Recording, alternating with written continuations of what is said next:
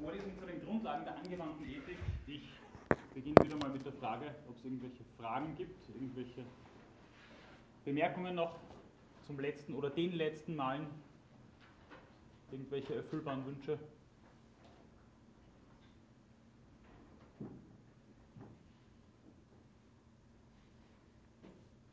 Gut, wenn das fürs Erste nicht der Fall ist, dann beginne ich mit einer äh, Rückschau zum letzten Mal, so wie üblich.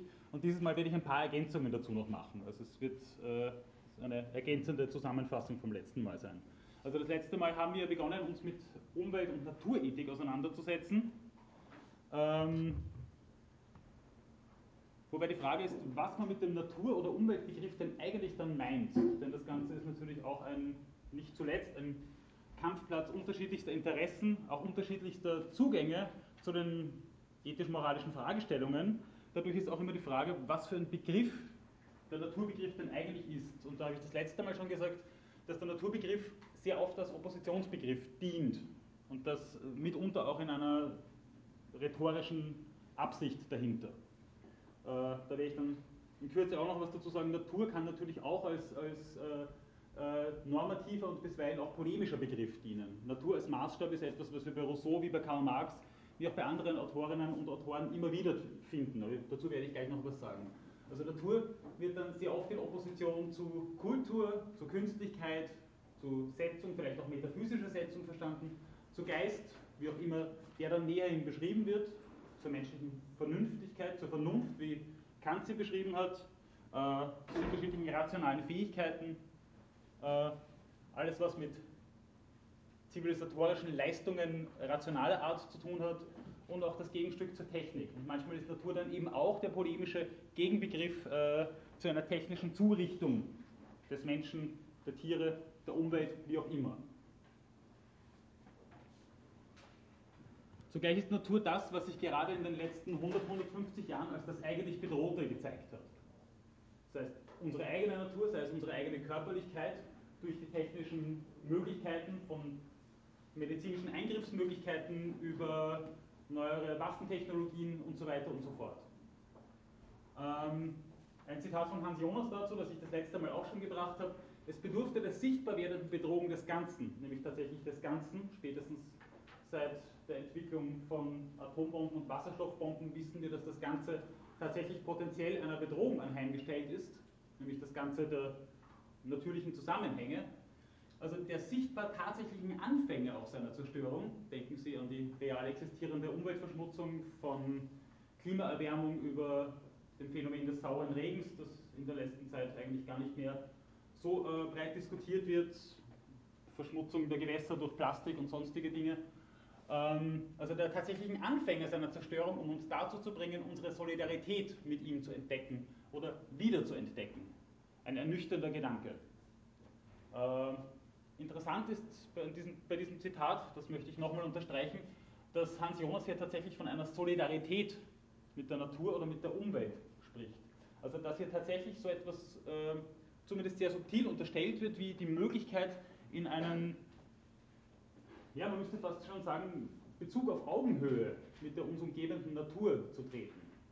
Solidarität äh, umfasst meines Erachtens, also ich stelle das gern zur Disposition, äh, als Begriff durchaus auch, dass es eine gewisse Reziprozität, auch eine gewisse Ähnlichkeit gibt.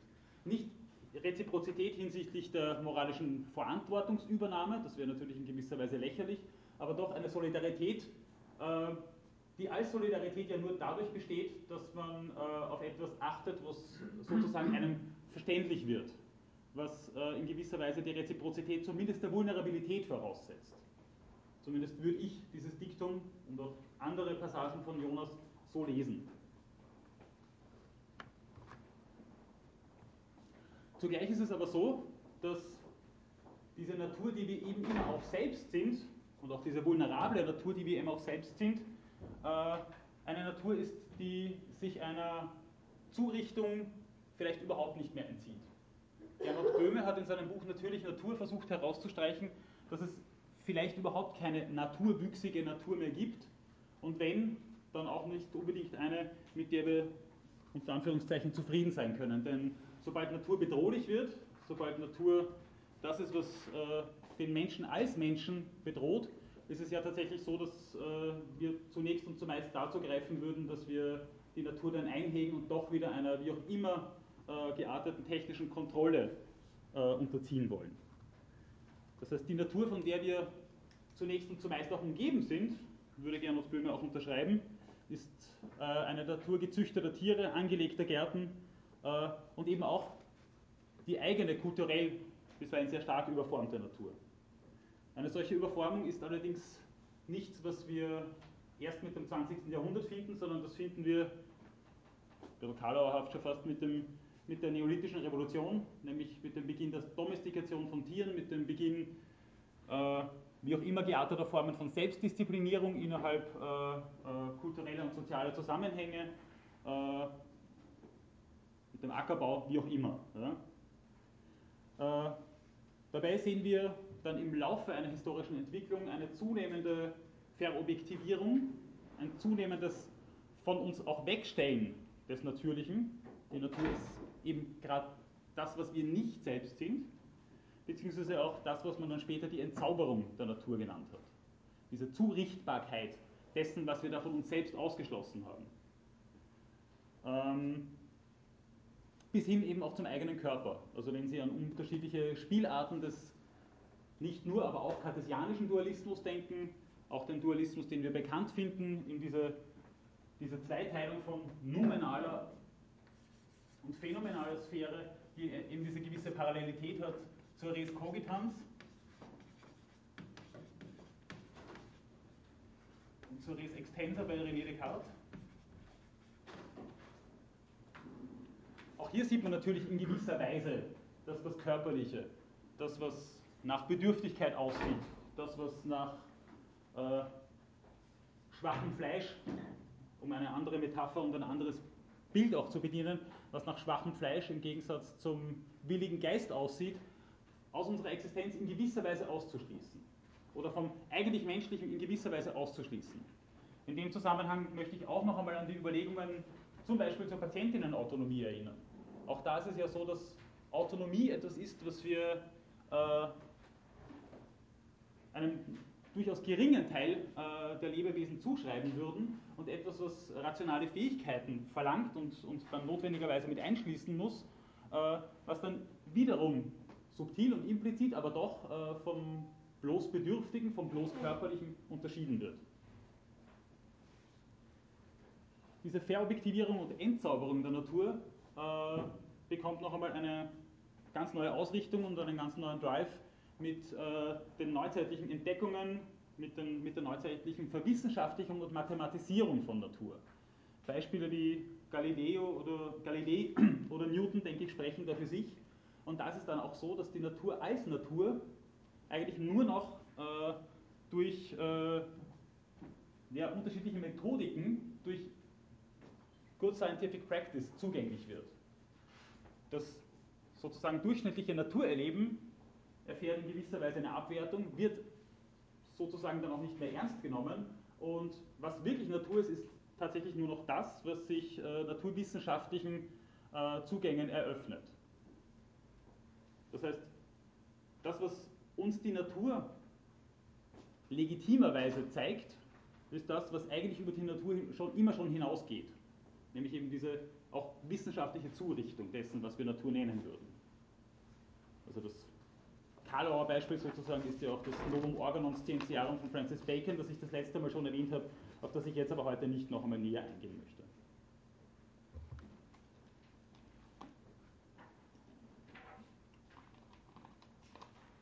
Genau aus diesem Grund eines schon prästrukturierten und auch theoriegeladenen äh, Blicks auf die Natur, genau das ist es, was es dann auch fraglich macht und fragwürdig erscheinen lässt, lässt dass Natur als ein Kampfbegriff überhaupt auftauchen kann. Äh, wenn sich eben, so wie ich es vorhin schon erwähnt habe, Rousseau oder Marx auf die Natur als Maßstab, als normativen Maßstab berufen, dann ist es tatsächlich so, dass in dieser Diktion und in dieser Absicht die Natur für sich selbst steht. Eine Natur an sich uns einen objektiven Maßstab dafür gibt, äh, was zum Beispiel eine nicht entfremdete menschliche Existenz sein könnte.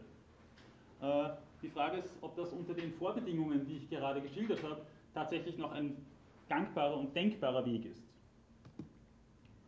Ähm, und das betrifft nicht nur den Umgang mit der eigenen Natur, sondern eben auch den Umgang mit der aus uns tatsächlich oder uns tatsächlich gegenüberstehenden Natur, auch in unserer Erfahrung gegenüberstehenden Natur. Dazu vielleicht noch ein ganz kurzes Zitat von Gernot Böhme, von dem ich, wie gesagt, dieses Diktum von Natürlich Natur geklaut habe. Äh, also in diesem Buch auf Seite 22 äh, kann man folgende Sätze lesen. Die Versalzung der Böden, die Vergiftung äh, der, der Gewässer, die Aufheizung der Atmosphäre, die Zerstörung der schützenden Ozonschicht, die Destabilisierung der Kreisläufe, die Zunahme chronischer Krankheiten. Und damit ist eben auch die eigene Natur, nämlich unsere leibliche Natur angesprochen. Angesichts all dieser Probleme hilft es nichts, sich auf die Natur zu berufen. Im Gegenteil, das wäre eine Ausflucht, eine Verdeckung der Tatsache, dass nichts in unserer Beziehung zur Natur heute noch selbstverständlich ist.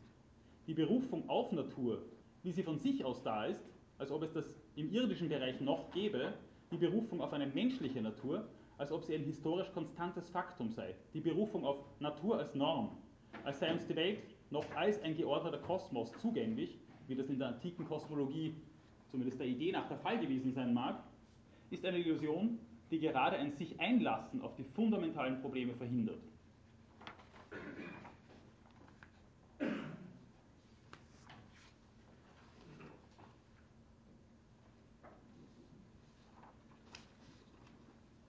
Vielleicht eine ganz kurze Fußnote dazu, bevor ich dann zum nächsten Punkt weitergehe. Äh, dennoch ist es ja so, dass auch in, in gegenwärtigen Rhetoriken äh, Natur immer noch bisweilen einen, einen nicht zu unterschätzenden normativen Wert hat, also Wert jetzt mit aller Ambivalenz. Also dass mit Natürlichkeit argumentiert wird und dass die Natur das ist, was uns vorgibt, was gut sei, dass wir der Natur ihren Lauf lassen könnten, wie ich schon öfters vielleicht etwas äh, karikierend dargestellt habe, das ist etwas, was tatsächlich immer noch implizit und bisweilen explizit in unterschiedlichen, nicht zuletzt ethischen Debatten eine durchaus eminente Rolle spielen kann. Und dass die Geschichte voll ist mit tierlichen Vergleichen oder auch mit der Natur der Frau, der Natur des Mannes, der Natur unterschiedlicher Ethnien, äh, das ist, glaube ich, eh auch kein Geheimnis. Gut, äh, bis hin zu dem, was Peter Singer dann Speziesismus nennen wird, nämlich auch die fragwürdige Berufung auf die bloße Zugehörigkeit zu einer menschlichen Natur zum Beispiel, die dann äh, in einer Art Dis, äh, Diskriminierung kulminiert, zumindest Peter Singer zufolge, zu dem, wie Sie mittlerweile wahrscheinlich mitbekommen haben, ich ein etwas ambivalentes Verhältnis habe, aber dennoch ist es so, dass er damit natürlich etwas gezeigt hat, nämlich dass die Gattungszugehörigkeit oder die bloß natürliche Ausstattung etwas ist, was äh, äh, legitimerweise eben nicht als normativer Maßstab herangezogen werden kann. In dem Fall ist es eben die Spezieszugehörigkeit, die dann bloß als Spezieszugehörigkeit als normatives Argument verwendet wird. Gut. Nun zu den Theorien der Umweltethik selbst. Äh, da habe ich das letzte Mal schon begonnen, einiges im Zusammenhang mit dem Anthropozentrismus darzustellen. Also es gibt hier unterschiedliche Zugangsweisen. Einerseits eben anthropozentristische, die Natur äh, oder die den moralisch normativen Wert von Natur äh, durch die Angewiesenheit des Menschen kennzeichnen würden. Nämlich die Angewiesenheit des Menschen auf Natur. Während physiozentristische Positionierungen, mit denen ich mich heute näher auseinandersetzen werde, äh, solche Theorien darstellen, die der Natur einen Eigenwert, einen wie auch immer gearteten Eigenwert zuschreiben würden. Beziehungsweise müsste man hier dann sagen, dass Anthropozentrismus bedeuten würde, dass wir der Natur einen Wert zuerkennen, weil er für uns einen Wert hat, oder weil sie für uns einen Wert hat, während der Physiozentrismus bedeuten würde, dass wir den Wert der Natur, den sozusagen präexistierenden Wert der Natur anerkennen. Das wäre sozusagen der grundlegende Unterschied.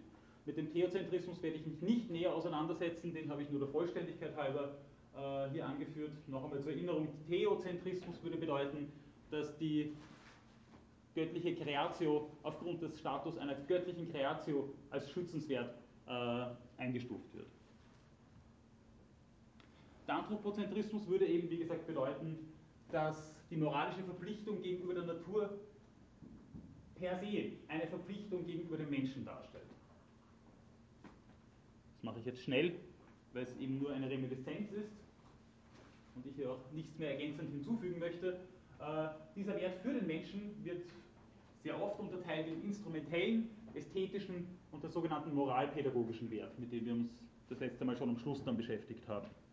Der instrumentelle Wert bedeutet nicht, dass wir die Natur bloß als Ressource unserem wie auch immer bedenkenlosen Zugriff anheimstellen würden, sondern dass wir tatsächlich angewiesen sind. Ja? Das meint der instrumentelle Wert der Natur. Anhand dieser unterschiedlichen Statistiken sieht man auch, ja, wie angewiesen, wie vulnerabel wir im Hinblick auf unsere Einbettung in natürliche Zusammenhänge sind. Damit verbindet sich natürlich dann die Frage, ob es so etwas wie ein Menschenrecht auf Natur gibt, auf eine, ja, wie auch immer geartet, äh, ähm, unzerstörte Natur oder möglichst wenig zugerichtete Natur oder wie auch immer man das vor dem Hintergrund dieser Überlegungen zum Naturbegriff, die ich vorher äh, dargestellt habe, dann überhaupt noch fassen kann. Also die Frage wird tatsächlich stark äh, verkompliziert dadurch, dass man eben sagt, es gibt eine Natur an sich, eine Natur per se nicht. Äh, was heißt dann Menschenrecht auf Natur genau? Damit könnte sich dann auch die Frage verbinden, äh, ob Natur nicht auch Gegenstand äh, gerechter Verteilungen sein könnte. Ja? Denken Sie jetzt ein bisschen an Jürgen Habermas, denken Sie ein bisschen an John Rawls, den habe ich das letzte Mal in dem Zusammenhang auch erwähnt. Äh, wie ist es äh, darum bestellt, dass wir auf synchroner Ebene sehen, dass die Auswirkungen des Klimawandels und auch andere äh, Konsequenzen der Umweltverschmutzung sehr unterschiedlich verteilt sind, bis hin zum Zugang zu den sogenannten Counter-Technologies. Wie gehen wir des Weiteren auf der diachronen Ebene damit um? Oder was sind wir zukünftigen Generationen schuldig, äh, im Hinblick darauf, was für eine Natur, was für, eine, was für Umweltbedingungen wir hinterlassen. Das wären die fundamentalen Fragen, die sich hier mit verbinden. Der zweite anthropozentrische Wert, den wir im Zusammenhang mit der Umweltethik kennengelernt haben, ist der sogenannte ästhetische Wert. Äh, Martin Seel meint, die Ästhetik der Natur, also die kontemplative Anschauung der Natur, sollte Teil eines guten Lebens sein. Sollte Teil eines guten Lebens sein. Ist also ein normatives Statement. Vor dem Hintergrund stellt sich aber doppelt die Frage nach äh, der Natur, die wir da anschauen können sollen. Äh, wie schaut die aus, wenn die eben nicht selbst gegeben, sondern wie Konrad Roth gesagt hat, in gewisser Weise immer aufgegeben ist und immer schon zugerichtet ist und immer unterschiedlichen Blicken sich öffnet? Äh, wie schaut es darüber hinaus damit aus. Die Slide habe ich jetzt dieses Mal nicht, äh, nicht wieder in der Präsentation drinnen. Äh, wie schaut es hinsichtlich dessen aus, dass Ästhetik auch etwas ist, was hochsubjektiv sein kann? Kann man hier etwas verobjektivieren? Kann man hier sagen, also das ist jetzt tatsächlich ein Naturgut, das objektiv schützenswert ist, weil es so schön ist.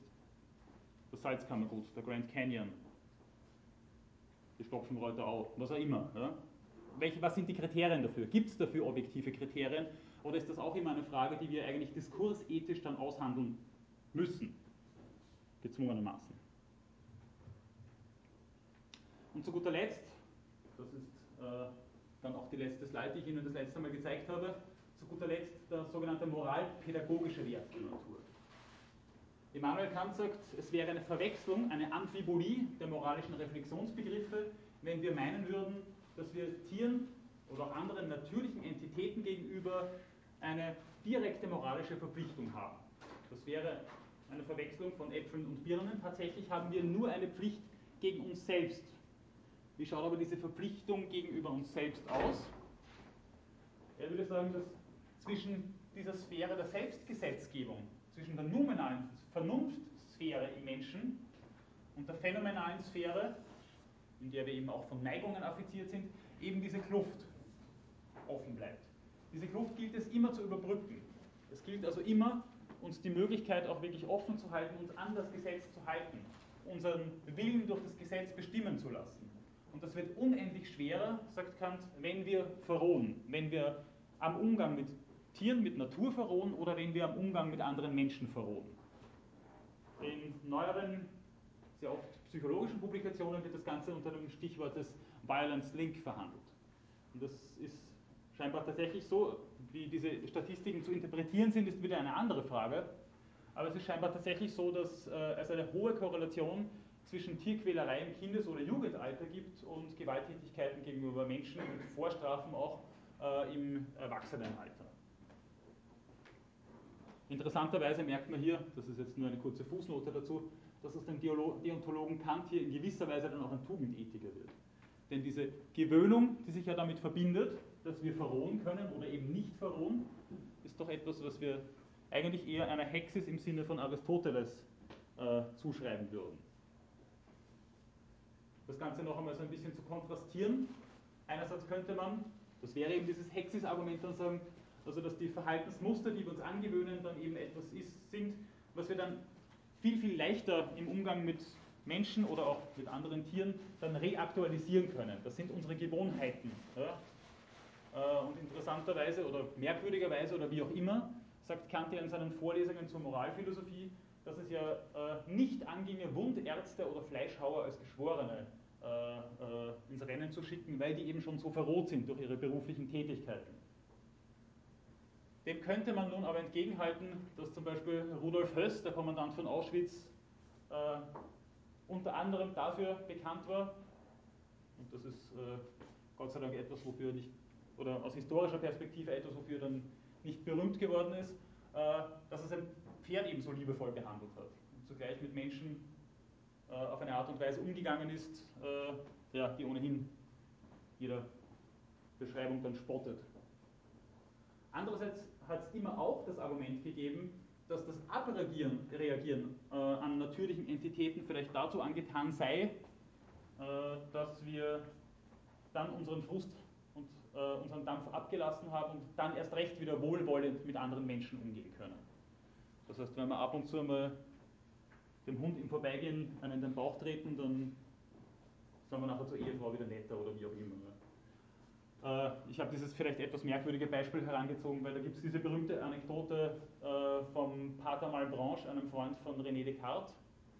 Und René Descartes hat ja bekanntlich die Maschinentheorie der Tiere entwickelt. Bei ihm ist es dann tatsächlich so, dass dieser Dualismus in gewissen Passagen, man muss da aufpassen, Descartes da nicht mit dem Bade auszuschütten, in gewissen Passagen wirklich hier einen, einen ganz äh, ähm, einen ganz strikten Bruch zwischen diesen beiden zwischen diesen beiden Entitäten eingezogen hat. Dann ist es so, dass Tiere eben nicht an der Res Cogitans teilhaben, die haben keine Vernunftseele und aufgrund dessen auch kein eigentliches Erleben. Und dann sagt er, naja gut, diese Tiere haben aufgrund dessen auch kein Schmerzempfinden im eigentlichen Sinn. Was auch immer für sonstiges Erleben jetzt denkbar wäre oder Freude, Freude erleben oder was auch immer. Das alles geht den Tieren ab. Tiere haben nichts dergleichen. Tiere äh, die heulen, weil sie zum Beispiel in den Bauch gekickt werden, wie in diesem Beispiel in der Anekdote von Pater Malbranche, die heulen eigentlich nur deswegen auf, weil auch eine Maschine, die nicht ordentlich geölt wird, äh, dann zu knirschen und zu quietschen beginnt und aus keinem anderen Grund. Ein Erleben steckt da nicht dahinter. Als Pater Malbranche das tatsächlich vor Publikum getan hat, also eine schwangere Hündin in den Bauch gekickt, äh, haben dann Umstehende gemeint, ob er denn noch ganz bei Trost sei. Und er hat sich dann genau mit dem Argument verteidigt und gesagt, na Moment einmal, der Hund spürt ja gar nichts und wenn er was spürt, dann ist er das in dem Sinn eigentlich kein Erleben. Ähm, okay, das ist eine ganz kurze Fußnote dazu, wie dieser äh, Dualismus dann durchaus auch seine exzessiven Kulminationspunkte in der Geschichte auch der Philosophie erreicht hat. Ähm, gut. Äh, einen absoluten Beweis werden wahrscheinlich weder die Argument, äh, Anhänger eines Katharsis-Arguments äh, noch die eines Hexis-Arguments bringen können, wobei es meines Erachtens wahrscheinlich schon intuitiv einem näher liegen würde, das Hexis-Argument zu stützen, aber auch darüber könnten wir gerne äh, auch noch streiten, wenn Sie mögen.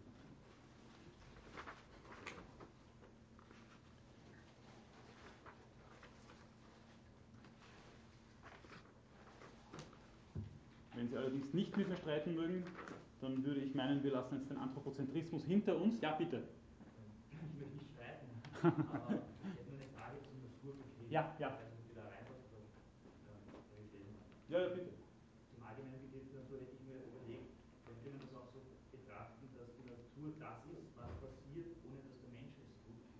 Oder wäre das irgendwie zu das ist ja in gewisser Weise das, was der Naturbegriff als Begriff selber ja nahelegt. Ich habe das letzte Mal dieses Slide gezeigt, dass der Naturbegriff von dem lateinischen nasci sich herleitet und das heißt geboren werden.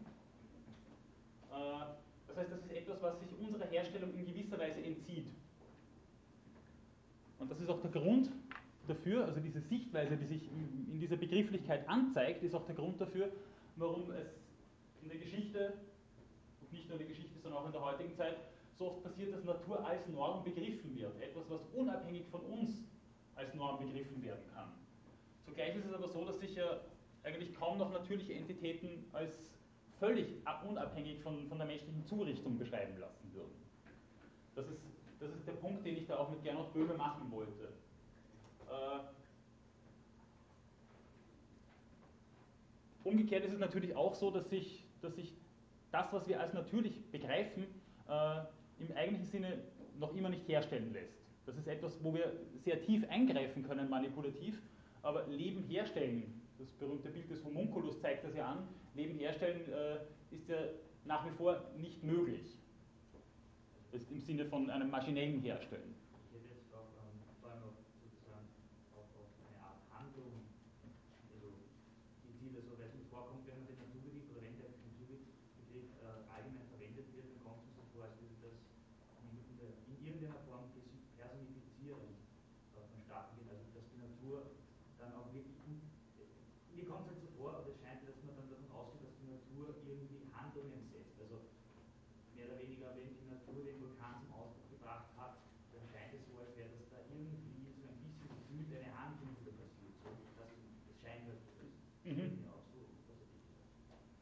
Ähm, naja, ähm, ich glaube, dass das im Zuge der Entzauberung der Natur, von der ich vorhin gesprochen habe, äh, sehr stark zurückgedrängt worden ist. Tatsächlich ist es aber dennoch so, dass wir im Zusammenhang mit einer Begrifflichkeit wie zum Beispiel der der Naturgewalten immer noch so zumindest subtile Spuren eines, eines, ja, eines mythischen oder magischen Denkens damit zu verbinden scheinen. Denn wenn man von Naturgewalten spricht, dann suggeriert man ja doch noch, dass hier irgendjemand auf irgendeine Art und Weise Gewalt ausübt, wobei man jetzt natürlich die Frage stellen müsste sofort, ja, aber wer soll denn das sein? Ne? Wessen intentionale Absicht ist denn das, die sich damit verbindet? Zugleich ist es aber so, dass äh, auch in zeitgenössischen Theorien zum Naturbegriff äh, immer wieder auch äh, teleologische Strukturen auftauchen, nämlich dass es so etwas wie Zwecksetzungen innerhalb der Natur gibt. Äh, ob das nun die Natur im Ganzen ist oder nicht, das ist dann eine Frage, wo man dann nochmal trefflich darüber streiten kann. Aber dennoch ist es so, dass äh, zum Beispiel Hans Jonas, von dem ich vorhin gesprochen habe, meint, dass es sehr wohl ein Zwecksetzen in der Natur gibt, dass es sehr wohl ein das ist gut für diese Pflanze, ein das ist gut für dieses Tier gibt. Und dass sich damit eben auch normative Werte verbinden. Äh, das Ganze könnte man eventuell auch auf Ökosysteme ausdehnen. Ob man dann tatsächlich von einem natürlichen Kosmos im Ganzen noch sprechen kann unter zeitgenössischen Bedingungen, äh, bin ich mir jetzt sehr unsicher, würde ich jetzt eher meinen, dass das sehr schwierig wird. Äh, also so ein, so ein klassisch substanzieller Naturbegriff, wie man bisweilen noch, manchmal zum Beispiel bei Aristoteles findet, das ist etwas, was ja, zeitgenössisch kaum noch vertreten werden kann auch, ja, unter den, den, Bedingungen von, von äh, Sozialkonstruktivismus, unter Bedingungen von, von Subjektphilosophie und so weiter und so fort. Ja, bitte. aufgefallen, dass wenn man, gerade wenn man die Naturwissenschaftler so betrachtet, wie da irgendwie der Natur ähm, auf die Schliche kommen will, dann ist es ja immer irgendwie, scheint mir das eben etwas anderes, wie Sie vorhin gesagt haben, also dass die Natur sich unserem Zugefallen wirklich auch entzieht, scheint mir so, weil das, was die Naturwissenschaftler beschreibt, wird dann irgendwie, finde ich, glaube ich, nicht mehr als genau das der Natur, äh, das Wesen der Natur so irgendwie dargestellt, sondern das, was mit ihr schon abgerungen wird, oder? Ja, also ich meine, ich habe das letzte Mal auch aus, der, aus dem Gedächtnis, aus der Kritik der reinen Vernunft zitiert, wo es auch äh, in der Einleitung heißt, dass es doch äh, dem Naturwissenschaftler anheimgestellt ist, äh, aus der Natur sozusagen herauszupressen. Also wie es genau formuliert habe, ich jetzt leider nicht im Kopf, aber die Natur zum Nötigen, glaube ich, sagt er, äh, äh, die Wahrheit über sich preiszugeben. Ähm, ich arbeite gar nicht wenig mit, mit äh, zum Beispiel Kognitionsbiologinnen und Biologen zusammen und da merkt man immer wieder so eine, so eine recht starke Ambivalenz. Einerseits sagt man, man produziert hier ja Daten und Daten sind next zu objektiv zumindest, wenn nicht eh objektiv. Äh, zugleich weiß man natürlich darum, dass man innerhalb eines gewissen Paradigmas arbeitet. Äh, der Paradigmenbegriff von Thomas Kuhn wird Ihnen wahrscheinlich zumindest in den Rudimenten bekannt sein. Und man weiß natürlich, dass in zehn Jahren alles, was man jetzt an, an Daten und Fakten produziert, vielleicht schon veraltet sein wird. Dieses Selbstverständnis scheint mir sehr, sehr zu schillern. Und das hat auch damit zu tun, wie Natur begriffen wird. Ja, also Natur wird sehr oft in einem Sinne äh, verstanden, dass sie funktioniert, ein bisschen so wie die, wie die, die, äh, die Physik funktioniert hat vor der Entdeckung der Quantenphysik und vor der Entdeckung der Relativitätstheorie. Nämlich, dass das alles nach sehr stark mathematisierbaren Gesetzen abläuft und dass man diesen Gesetzen tatsächlich auf die Schliche kommen kann. Und da gibt es dann kein Konstruieren und kein, kein, kein Erfinden mehr, sondern nur noch ein Entdecken. Nichtsdestotrotz ist es so, dass äh, der Physiker, muss man schon sagen, Thomas Kuhn ja diesen Paradigmenbegriff geprägt hat und der hat eingeschlagen, dass man so gespritzt hat. Und das ist bis heute in gewisser Weise State of the Art, auch innerhalb der Naturwissenschaften. Gut, ja, danke für die Nachfrage. Gibt es dazu oder anderweitig noch irgendwelche Fragen? Etwas, was im Anthropozentrismus jetzt noch fraglich geblieben ist? Ansonsten, wie gesagt, komme ich jetzt, wie ich schon vor einer halben Stunde versprochen habe, zum Physiozentrismus.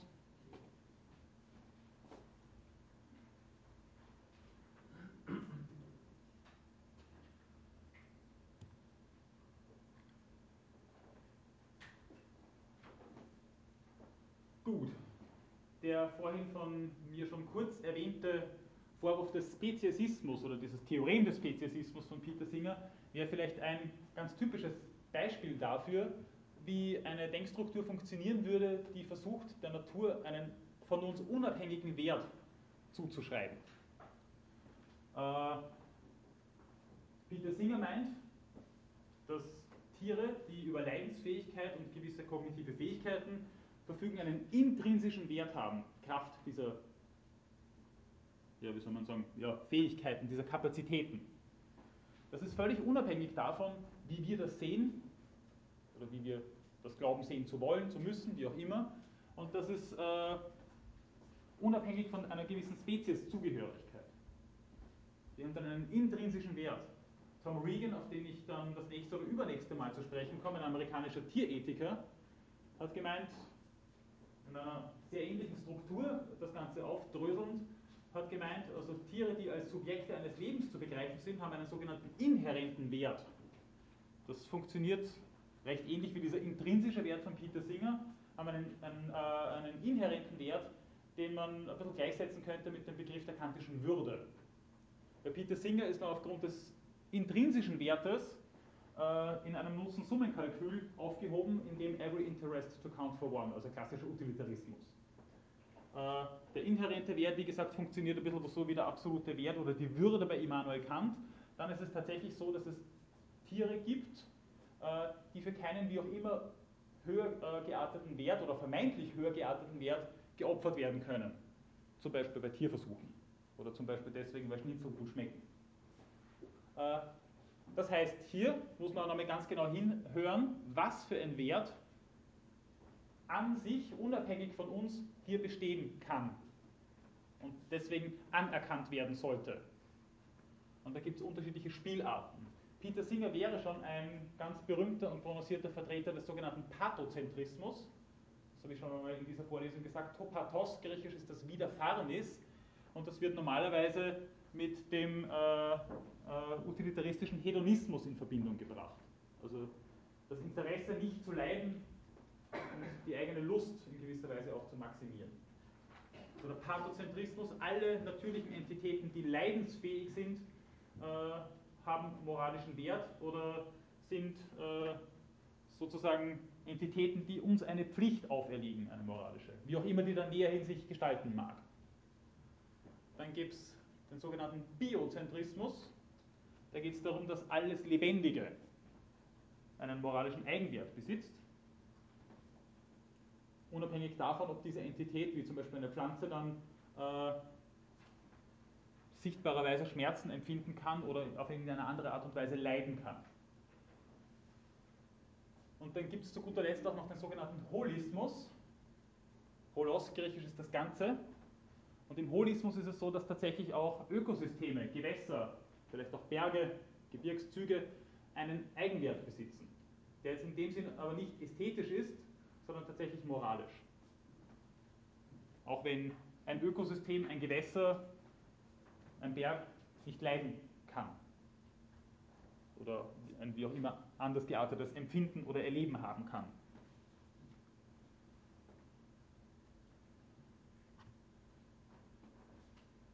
Normalerweise, ich werde dann gegen Ende der heutigen Vorlesung noch einmal auf das zurückkommen und zeigen, dass es nicht immer so sein muss, aber normalerweise funktionieren diese äh, unterschiedlichen physiozentrischen Zugänge so, dass sie Extensionsmodelle oder Extensionsargumente bedienen.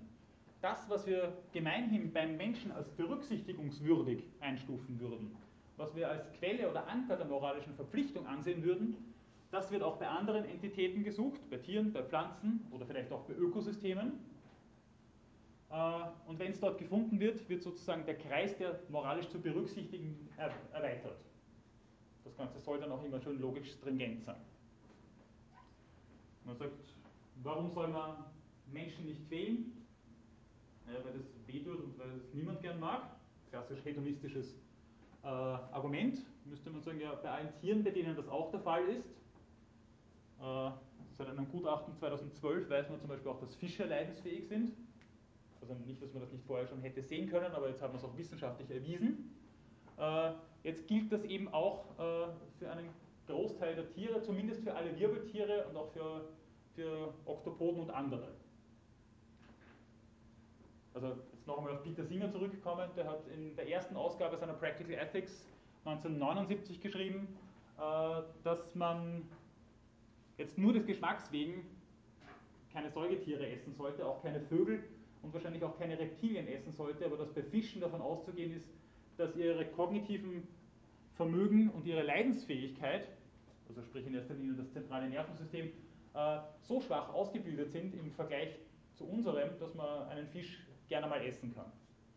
In der dritten Auflage von 2011 sagt er, das geht sich bei Fischen bei Weitem nicht mehr aus. Mittlerweile ist die Kognitionsbiologie viel weiter und auch die Neurobiologie viel weiter. Äh, wenn Sie Lust auf Fleisch haben, essen Sie doch Muscheln. Das, das geht sich noch aus. Ähm, warum ich das jetzt aber so flapsig äh, da präsentiert habe, ähm, ist auch dem geschuldet, dass sich hier noch einmal zeigt, inwiefern sich Natur dann immer als verwissenschaftliche, verwissenschaftlichte Natur darstellt.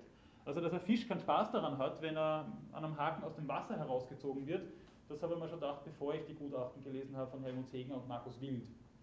Ähm, dennoch hat es aus welchen Gründen auch immer wissenschaftliche Belege und Beweise dafür gebraucht, dass diese Tiere tatsächlich leidensfähig sind, äh, damit selbst ein engagierter Tierethiker wie Peter Singer dann in seinem Buch schreibt, okay, also auch bei Fischen ist es so, dass, äh, dass wirklich hochgradige Interessen für eine Tötung oder für ein, für ein, ein, ein Schmerzzufügen sprechen müssen, damit das irgendwie legitimiert werden kann.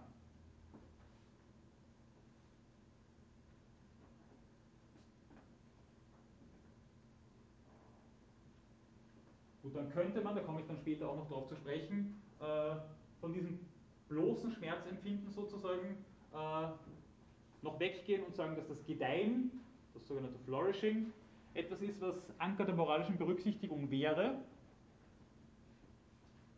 Sonst könnte man auch zu diesen absurden äh, äh, Gedankenspielereien dann kommen. Es gibt nämlich äh, sehr, sehr wenige und, äh, also ganz lustig stellen wir das nicht vor, sehr, sehr wenige Menschen, aber es gibt solche Menschen und ich habe unter anderem so einen Menschen einmal betreut als, als Behindertenbetreuer, die kein Schmerzempfinden haben.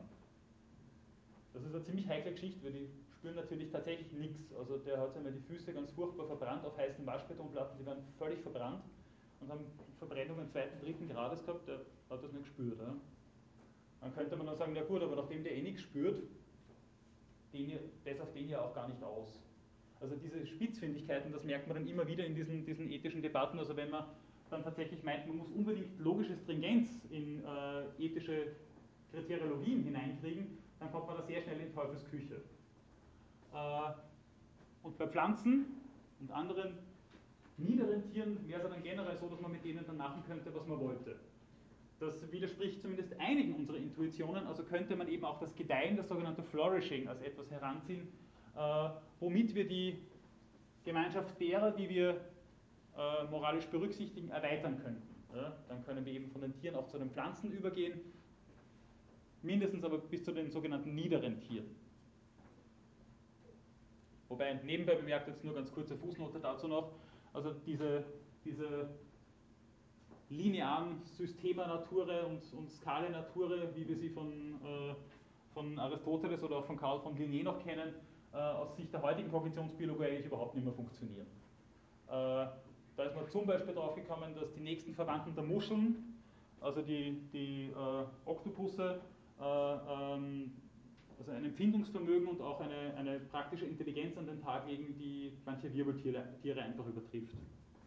Also das ist auch etwas, was also diese, ein, diese pure Einteilung in eine, in eine hierarchische Ordnung der Tiere ist etwas, was, was tatsächlich auch nicht mehr funktioniert unter äh, heutigem Wissensstand.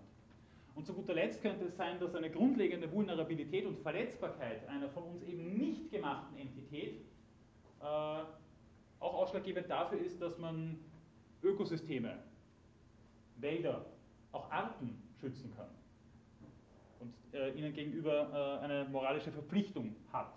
Denn eine Art, eine Tierart, der tut nichts weh, die gedeiht jetzt im, im, strengen Sinne eigentlich nicht. Also das Aussterben einer Tierart wäre äh, unter diesen Bedingungen hier, eines Pathozentrismus oder Biozentrismus, etwas, was eigentlich überhaupt nicht in den Blick geraten kann. Ja, also Artensterben ist etwas, was, was tatsächlich eigentlich nur äh, in einer mehr oder weniger holistischen Perspektive auftauchen kann. Also wie gesagt, eine Art tut nichts weh, eine Art, eine Art hat kein Interesse, eine Art gedeiht eben für sich nicht.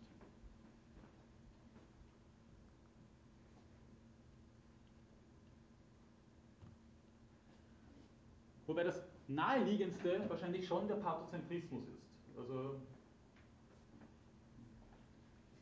wie ich gerade incipient aus eigener Erfahrung sagen kann, also wenn man seinen Kindern versucht, äh, irgendwie, irgendwie zu vermitteln, warum sie mit Tieren ein bisschen rücksichtsvoll umgehen sollen und nicht aus Gaudi und Erholung auf die Fliege der Käfer draufsteigen sollen oder gar äh, einem Säugetier irgendwas antun und am Schwanz ziehen, dann ist es normalerweise so, dass man die übliche Intuition bedient, das tut dem Tier doch weh. Ja? Und die berühmte Fußnote von Jeremy Bentham ist ja nur eines von vielen Beispielen innerhalb der philosophischen Tradition, die diese landläufige Intuition noch einmal äh, auf einem ja, systematischen Reflexionsniveau äh, versucht einzufangen. Also es ist eben nicht diese grundlegende Dichotomisierung, die wir bei Aristoteles schon in einer weicheren Form durch die Einteilung in Logos und Phoné gefunden haben, die wir dann in einer wesentlich härteren Form hier finden bei René Descartes, bei äh, Immanuel Kant und bei vielen anderen. Es ist eben nicht dieses rationale Vermögen oder diese Vernunftfähigkeit, die es ausmacht, dass ein Lebewesen moralisch zu berücksichtigen ist, sondern es ist tatsächlich die Leidensfähigkeit. The question is not can they reason, nor can they talk, das tut der alte Zoon, Logon, Echon, but can they suffer? Das ist sozusagen das äh, grundlegende Kriterium dafür, dass jemand äh, als schützenswert gilt. In welcher Form dann auch immer. Ja. Das kann natürlich auch eine, eine, graduale, äh, eine graduale Schutzwürdigkeit sein, wie es zum Beispiel im Utilitarismus im Nutz- und Summenkalkül ja der Fall ist. Oder eben, wie zum Beispiel bei Tom Regan in Anlehnung an Immanuel Kant, eine absolute Schutzwürdigkeit. Noch einmal kurz äh, auf den Beginn dieser Lehrveranstaltung verweisend, da habe ich ja den philosophischen Hedonismus schon mal kurz dargestellt im Zusammenhang mit dem Utilitarismus. Also worum es hier geht, ist, dass eben nicht nur Menschen, sondern auch Tiere äh, versuchen, Unlust zu vermeiden, Leid zu vermeiden und nach Lust streben. Von Natur aus müsste man fast sagen. Ja? Und in dem Fall wird es eben ähm, als normativ verstanden im Pathozentrismus. Man könnte es natürlich auch deskriptiv verstehen, dann müsste man sagen, na Momentum ist das Ganze nicht eigentlich ein sogenannter naturalistischer Fehlschluss. Ist allen der Begriff des naturalistischen Fehlschlusses ein Begriff? Nein. Aber das ist jetzt als Unterpunkt zum Pathozentrismus. Ja, ja, ja. Hinter dem Pathozentrismus steht so, sozusagen Epikur mit diesem sogenannten Hedonismus. Ja, wenn Leidensfähigkeit als moralisch relevant gilt, dann geht es darum, dass hier eine anthropologische oder eben in dem Fall auch biologische Aussage getätigt wird, nämlich es wird, von wem auch immer nun, es wird nach Lust gestrebt und Unlust vermieden. Und das ist eben nicht nur deskriptiv gemeint, sondern auch normativ. Weil bloß aus dem, aus dem Faktum ein Sollen abzuleiten, das ist natürlich etwas, was, äh, zumindest wenn man voraussetzt, dass es bloße Fakten sind, etwas, was äh, problematisch ist. Ja, also das zeigt sich schon in diesem Theorem des Speziesismus bei Peter Singer. Die Zugehörigkeit zur Gattung Homo sapiens ist per se, äh, Peter Singer zufolge, ähm, etwas, was, was, normativ nicht relevant ist. Die Absicht dahinter ist, dass äh, zumindest hochentwickelte Säugetiere eben dann auch äh, vielleicht sogar Personenstatus genießen und vielleicht sogar Menschenrechte bekommen könnten. Wie das äh, in Ansätzen in einigen Gesetzgebungen ja auch schon der Fall ist. Also äh, Menschenaffen, Delfine haben in manchen Ländern, übrigens sogar in Indien und, und äh, Australien und in anderen Ländern, durchaus menschenrechtsähnliche äh, Grundrechte. Das ist sozusagen der Hintergrund. In dem Fall ist das etwas, was vielleicht unseren Intuitionen noch nicht ganz so nah sein mag, aber wenn es darum geht, dass zum Beispiel die Zugehörigkeit zu einer gewissen Ethnie, eine gewisse Hautfarbe, die Zugehörigkeit zu einem Geschlecht dann als biologisches Faktum dafür hergenommen würde, dass jemand dann äh, unterschiedlichen Rechtsstatus oder unterschiedlichen moralischen Status genießt, dann kommt man sehr schnell dazu, dass man sagt, na Moment einmal, das geht aber nicht. Ja? Und das wäre der sogenannte naturalistische Fehlschluss, dass man von Fakten auf ein Sollen schließt. Dass man etwa von der, äh, vom Faktum der Diskriminierung von äh, ähm, bei langjährigen Diskriminierung zumindest von, von, Menschen mit schwarzer Hautfarbe dann davon ausgeht, dass das aus irgendeinem Grund gerechtfertigt sei. Ja? Wie auch immer man sowas glaubt, rechtfertigen zu können.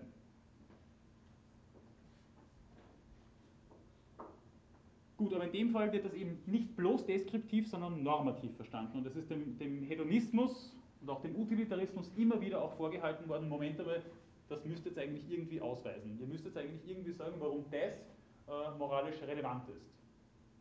Ähm, wobei man dieses Argument tatsächlich auch umdrehen könnte und sagen könnte, na Moment einmal, zeig mir mal, warum das, warum das eigentlich gerade nicht moralisch relevant sein sollte. Das ist doch etwas, was in unseren moralischen Intuitionen so tief verankert ist, dass man aus dem überhaupt nicht mehr rauskommt. Oder?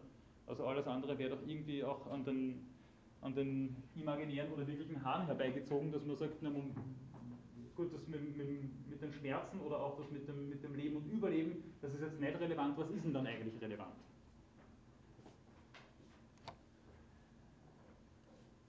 Aber dennoch ist das mit dem Topatos eigentlich gar nicht so leicht in den Griff zu kriegen. Äh, selbst wenn wir zugestehen, dass das Ganze per se schon mal normativen Charakter hat. Entschuldigung, ich muss ganz kurz einen Schluck Wasser trinken. Also was jetzt genau? Also normativer Hedonismus oder? Naturalistischer Fehlschluss? Oder was? Normative. Der normative Hedonismus, das äh, dass die Zufügung von Schmerzen etwas moralisch Problematisches ist, dass die Vermeidung von Schmerz etwas moralisch Gesolltes ist.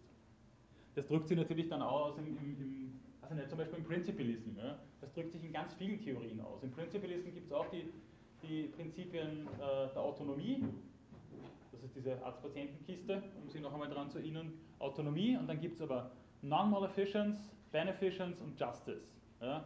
Und vor allem Non-Maleficence und Beneficence drehen sich genau darum. Ja? Also das Nichtschadensprinzip und das Fürsorgeprinzip gehen gerade davon aus, dass wir vulnerable Wesen sind, die Schmerz empfinden können und, und denen man Schaden zufügen kann. Und dass man das gefälligst nicht soll.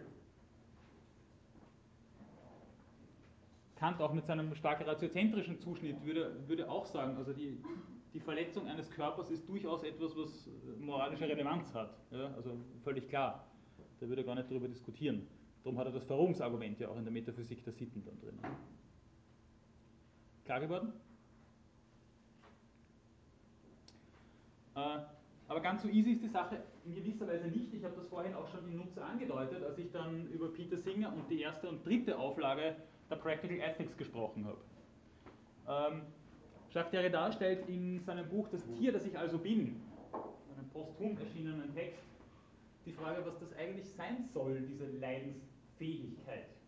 Was, was genau für eine Fähigkeit ist denn das? Was für ein Können oder auch Nicht-Können ist das eigentlich? Äh, und vor allen Dingen, was für eine Art und Ausmaß von kognitiven Fähigkeiten verbindet sich eben damit? Ähm, und kann man das wissenschaftlich erweisen, dass eine Entität, wie auch immer sie aussieht, leiden kann? Meine, sie werden das alle kennen, es gibt auch immer wieder Leute, die behaupten, und ich möchte jetzt nicht einmal sagen zu Recht oder zu Unrecht, äh, dass Tiere, äh, dass Pflanzen auf eine gewisse Art und Weise leiden können und auch mitleiden können mit ihren Artgenossen. Aber von wo aus kann man denn das sagen? Was für äh, kognitive Fähigkeiten sind hinreichend dafür, dass man überhaupt von Leiden sprechen kann? Denken Sie unter anderem eben auch an dieses Beispiel der sogenannten Hirntoten, die bei Organentnahmen vermeintlich oder wirklich Abwehrbewegungen gezeigt haben. Wieso haben sie das gezeigt? Waren das nur neuronale Zuckungen, die eigentlich kein Erleben mehr irgendwie angezeigt haben? Oder ist da schon ein, ein wie auch immer rudimentäres Erleben dahinter? Ja? Und wenn ja, wie kann man das dann qualifizieren? Ja? Das ist auch dieses ja, berühmte Qualia-Problem.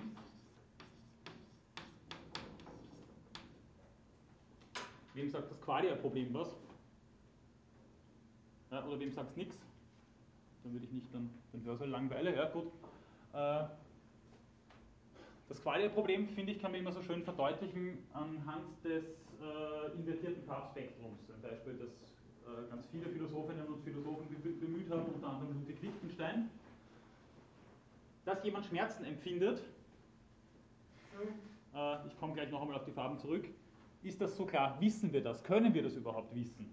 Ja, jetzt könnte man sagen, ja gut, der Hund, der da in den Bauch gekickt worden ist von Pater Malbranche, der heult ja, der zeigt ja Schmerzverhalten.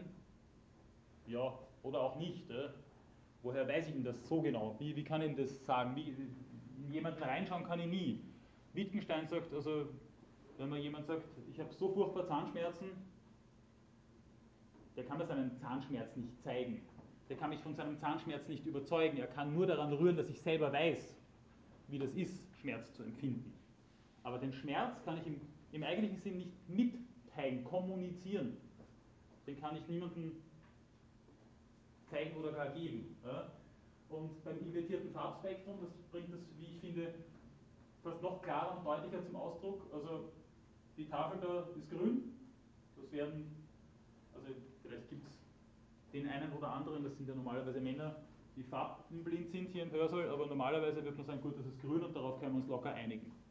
Niemand wird mir aber jemals mit letzter Sicherheit sagen können, ob es nicht Leute hier gibt, die sehen das, was ich als rot qualifizieren würde hier und sagen trotzdem grün dazu.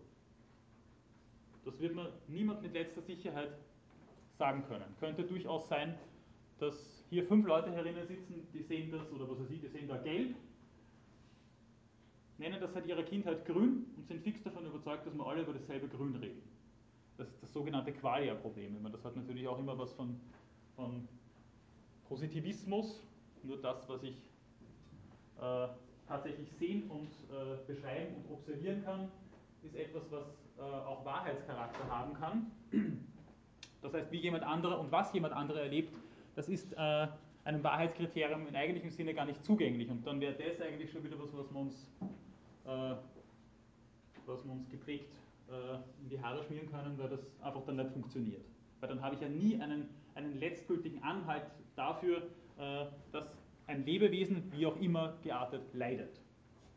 Und wenn wir uns jetzt nochmal an die Pflanzen erinnern, dann sieht man ja auch schon, dass das etwas ist, wo die einen sagen würden, ja na klar, geht es einer Pflanze, ist es irgendwie, weiß ich nicht, da draußen die, sehe ich die Blätter nicht, vermutlich Linde zu sein, die da im, im, im Universitäts- äh, Garten da draußen steht, das ist irgendwie, ich weiß nicht, ob das für einen Baum leibend ist oder nicht so leibend ist. ähm, ein Déjà-vu. Ähm, äh, ja, aber viele Leute würden intuitiv sagen, na, sicher ist das irgendwie da, da, da, draußen als Baum herumzustehen und da zwischen den, den Wänden der Universität zu stehen. Äh, ob das gut oder nicht so gut ist, weiß ich auch nicht so genau. Oder, also ein Baum, der am Eingehen ist oder der neben der Autobahn steht, da würde man intuitiv sagen, ja, das ist für den Baum jetzt nicht so super. Aber was für Idee verbindet sie damit? Es verbindet sich doch grundlegend eine Idee eines Erlebens damit, wie auch immer das jetzt geartet sein mag, weil ein Zentralnervensystem werden wir einem Baum nicht unterstellen. Äh, und am präfrontalen Kortex schon gar nicht. Äh, aber dennoch, da gibt es einerseits diese Intuition und genug andere würden wahrscheinlich sagen, Moment einmal, das ist also hochgradig lächerlich, äh, einer Pflanze ein Erleben zu unterstellen. Und dennoch würden wir sagen, es gibt zumindest ein Gedeihen dieser Pflanze. Das war die Frage, gibt es für die Pflanze irgendein Gedeihen? Und da kommen wir mit dem Qualia-Problem tatsächlich ähm, zumindest vor der Hand einmal an eine absolute Grenze, denn äh, festzustellen, ob es irgendwie ist, ein Baum oder eine Schwertlinie oder was auch immer zu sein, das ist etwas, was uns äh, tatsächlich zum gegenwärtigen Zeitpunkt nicht gegeben scheint.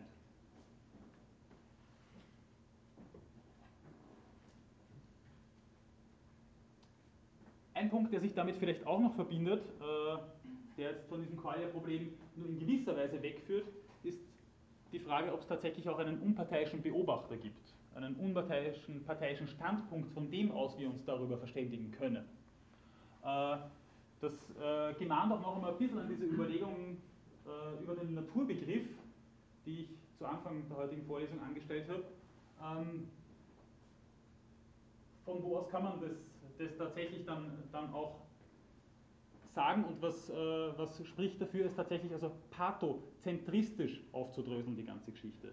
Dass Schmerzempfinden eine Rolle spielt, habe ich vorher schon gesagt, das ist intuitiv in gewisser Weise auch geschenkt. Ja? Also es wird doch kaum jemand sagen, also äh, wenn Sie Ihrem Banknachbar jetzt eine auflegen, dass das jetzt moralisch nicht irgendwie äh, relevant wäre. Und warum ist das relevant? Äh, erstens einmal, weil es natürlich, ähm, wie soll ich sagen, ziemlich diskriminierend ist und zweitens tut es weh. Ja? Full stop. Das ist doch in gewisser Weise sozusagen klar. Äh, wenn wir jetzt noch einmal an dieses Qualia-Problem und den naturalistischen Fehlschluss denken, äh, ist es denn tatsächlich so klar, dass die Schmerzempfindlichkeit und die Reichhaltigkeit des Erlebens, die sich damit eben auch verbindet, wie ich vorhin schon gesagt habe, äh, dass das ähm, sozusagen immer auf gleicher Ebene verhandelt werden muss, wenn es sich um Menschen und um Tiere handelt. Es ist tatsächlich so, dass, äh, wie Peter Singer sagt, es den gleichen Legitimationsgrad hat, äh, wenn wir schmerzhafte Versuche an Tieren oder an behinderten Menschen mit den gleichen kognitiven Fähigkeiten durchführen. Es ist tatsächlich so, dass wir hier uns auf dieses eine rationale Kriterium verlassen können. Also dass wir es wirklich zentristisch deuten können. Ja? Ist es tatsächlich so, dass wir hier den, Peter Singer sagt das selber von, von sich, dass man den Standpoint of the Universe an, einnehmen kann und von dem aus das dann sagen kann.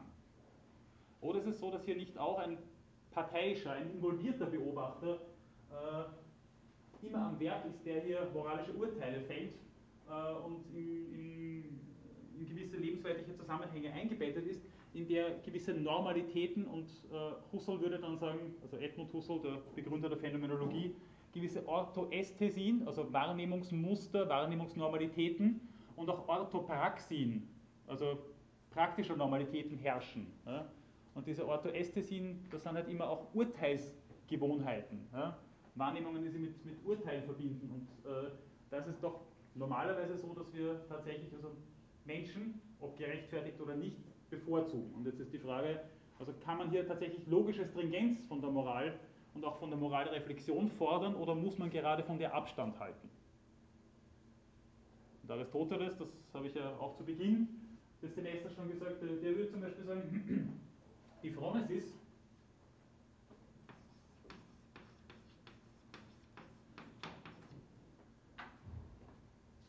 mittels derer wir unsere ethischen Tugenden aktualisieren, das ist doch eine ganz andere äh, rationale Fähigkeit als die, die wir bedienen, wenn wir Physik, Mathematik, äh,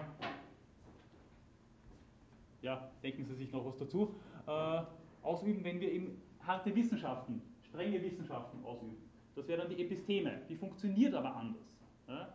Die logische Stringenz, die hier, also von einigen, natürlich bei weitem nicht von allen, Umweltethikerinnen und Ethikern gefordert wird, ist etwas, äh, was vielleicht der Sache nicht ganz angemessen ist. Umgekehrt kann es aber auch sehr unbefriedigend sein, wenn man dann sagt, ja gut, aber mit Nutztieren kann man so umgehen, weil das, die sind eben in diesem Nutztier-lebensweltlichen Komplex, mit Heimtieren geht man eben so um, äh, mit Wildtieren geht man so um und mit Schädlingen geht man so um. Das kann natürlich auch etwas äußerst Unbefriedigendes sein und legt man das Ganze noch einmal, und jetzt werde ich es dann auch aporetisch äh, beenden, das Ganze, legt man das Ganze nochmal auf Menschen um, dann könnte man auch sagen, na gut, aber in der Geschichte ist man doch mit Frauen so umgegangen, mit Sklaven so umgegangen, mit dieser Ethnie so umgegangen und das sind halt einfach die lebensweltlichen Kontexte, in denen man so drinnen steckt. Dann würde man sich durch die Hintertür wieder einen fundamentalen Diskriminierungsmechanismus einkaufen.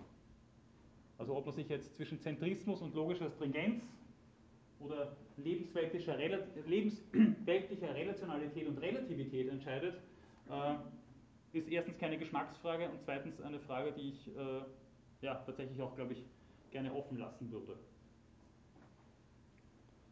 Und ob es tatsächlich eine, binäre Opposition ist. Gut, dann nochmal ganz kurz äh, auf diese Frage mit Candy Suffer, zu Candy Suffer äh, zurückkommend. Was hier natürlich eben ausgeschlossen bleibt, ist eine ganze Reihe an Tieren, bei denen wir jetzt prima facie mal sagen würden, die können im strengen Sinne nicht leiden. Peter Singer wird das eben auch von Muscheln zum Beispiel behaupten oder äh, eben Bakterien, Insekten, Weichtiere im weitesten Sinne. Äh, Pflanzen sowieso, Ökosysteme, Gewässer, Gebirge, wie auch immer. Das alles wäre hier ausgenommen, wäre jenseits der Grenze der moralischen Berücksichtigungswürdigkeit.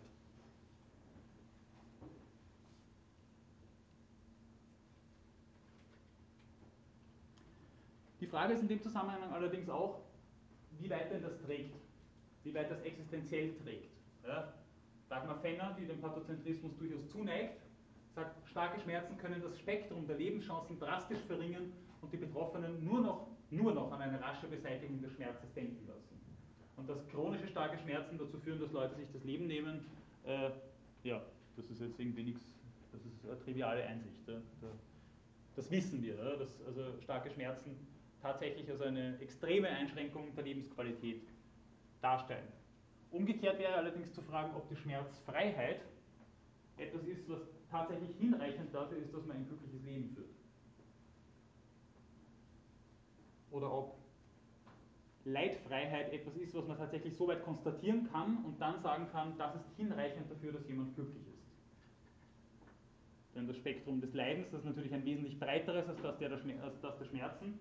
Äh, und beim Leiden ist es tatsächlich so, dass, dass gewisse mentale Zustände oder gewisse Situationen äh, sehr unterschiedlich wahrgenommen werden können und die Interpretation dessen, was Leiden eigentlich ist oder was starkes Leiden ist oder was ein, ein moralisch äh, nicht mehr hinzunehmendes Leiden ist, äh, es ist natürlich etwas, was sehr oft auf der Messerschneide der Sätze steht und worauf wir uns tatsächlich bisweilen sehr, sehr schwer einigen können. Ähm, noch dazu ist es so, das ist im Zusammenhang mit dieser Überlegung auch nochmal sehr wichtig, ähm, dass sich Pathozentrismus tatsächlich sehr oft als negativer Pathozentrismus herausstellt, nämlich es geht darum, Leiden oder Schmerzen zu vermeiden. Denn äh, die positive äh, Unterstützung, die wie immer geartete Fürsorgepflicht, ein gedeihliches, gutes Leben herbeizuführen, Lust zu erzeugen, das ist etwas, was uns erstens einmal in unseren moralischen Intuitionen dann in gewisser Weise ferner liegt. Äh, sieht man auch an, anhand der, der, sogenannten Menschenrechte. Menschenrechte sind in den allermeisten Fällen einfach Abwehrrechte. Ja? Das Recht auf die Unversehrtheit von Leib und Leben ist nicht das Recht, nicht krank zu werden oder ist auch nicht das Recht, äh, äh, ähm, in irgendeiner Art und Weise, weiß ich nicht, darin befördert zu werden, dass man, dass man jeden Tag dreimal lacht oder so. Das ist es nicht. Äh, andere Menschenrechte wie das nicht gefoltert zu werden, das sieht man ja schon. Da geht es nicht darum, dass man, dass man in seinem Wohlbefinden irgendwie befördert wird, da geht es darum, dass man nicht halb tot geprügelt wird. Aus welchen Gründen auch immer manche Leute glauben, das tun zu dürfen. Ja, also das ist, das ist der Punkt. Äh, das Ganze funktioniert zuallermeist nur, weil das eben auch feststellbarer sozusagen ist, funktioniert zuallermeist so, dass, dass den Individuen, seien sie nun tierlich oder menschlich, äh, Leid erspart werden soll. Auf welche Art und Weise auch immer.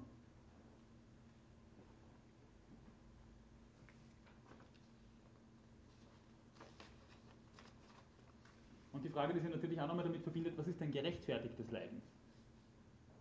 Ein leidfreies Leben wäre wahrscheinlich ein erfahrungsfreies Leben. Äh, einige von Ihnen kennen vielleicht dieses griechische Sprichwort Pathos Mathos.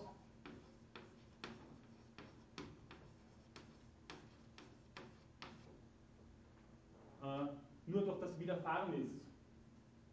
Das muss jetzt nicht immer unbedingt ganz furchtbar schlimm und tragisch sein, oder, aber etwas, was eindrücklich ist und deswegen auch nicht immer angenehm sein muss oder zumindest ambivalent sein kann. Nur dadurch ist es uns möglich zu lernen. Jetzt äh, im, im, Sinne der griechischen Paideia, die Paideia ist was anderes wie die Ausbildung, bei der man äh, womöglich äh, ohnehin nur lernt, damit man später mal im Beruf verwendbar ist, äh, sondern die Paideia versucht den klassischen Bildungsbegriff, äh, wie er der, der Humboldtschen Universität zugrunde liegt, äh, im griechischen Kontext natürlich zu fassen. Ähm, also alles, was ein existenzielles Lernen darstellt, ist ein Lernen, das es immer auch damit zu tun hat, dass uns da etwas, wie auch immer, einfährt. Wie gesagt, das muss jetzt nicht unbedingt furchtbar schlimm sein, aber etwas, was, was doch in, in gewisser Weise ambivalenten Charakter haben kann. Und etwas, was uns sozusagen über die Grenzen unserer eigenen Existenz hinaustreibt und das kann immer etwas Verstörendes sein. Selbst wenn es irgendwie, was ich nicht, exzessive Freude ist, kann das verstörenden Charakter haben. Ja? Äh, das heißt, ist das mit dem Leiden oder vielleicht auch mit den Schmerzen etwas, was wir als Elementarinteresse begreifen können, dass alles andere übertrumpft?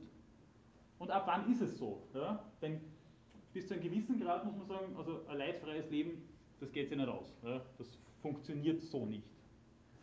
Äh, es gibt ja auch viele, viele Beispiele, äh, auch innerhalb der Medizin, wo man sagen würde, da wird etwas auch nicht als pathologisch und als zu behandeln eingestuft, auch wenn es weh tut. Also eine Geburt ist keine Krankheit und ist äh, nicht unbedingt in jeder Phase wahnsinnig angenehm.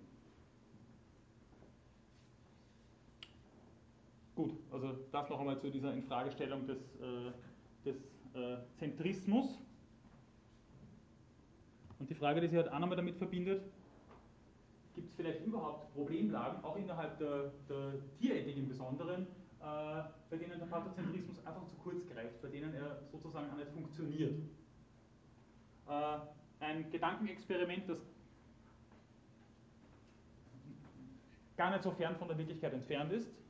Äh, das ist teilweise wirklich auch von Ethikern gefordert worden. Also wenn es schon so ist, dass wir ein tierproduktfreies Leben nicht wollen, wenn wir einfach Fleisch essen wollen, dann könnte man es doch so machen, damit äh, die äh, Tiere dann nicht unnötig leiden und irgendwelche sogenannte Technopathien oder Etopathien entwickeln, also äh, Verhaltensstereotypien äh, oder sonstige Erkrankungen, die aufgrund von Haltungsbedingungen auftreten, weil man halt einfach, wenn dann eher die Tiere den Haltungsbedingungen anpasst als umgekehrt.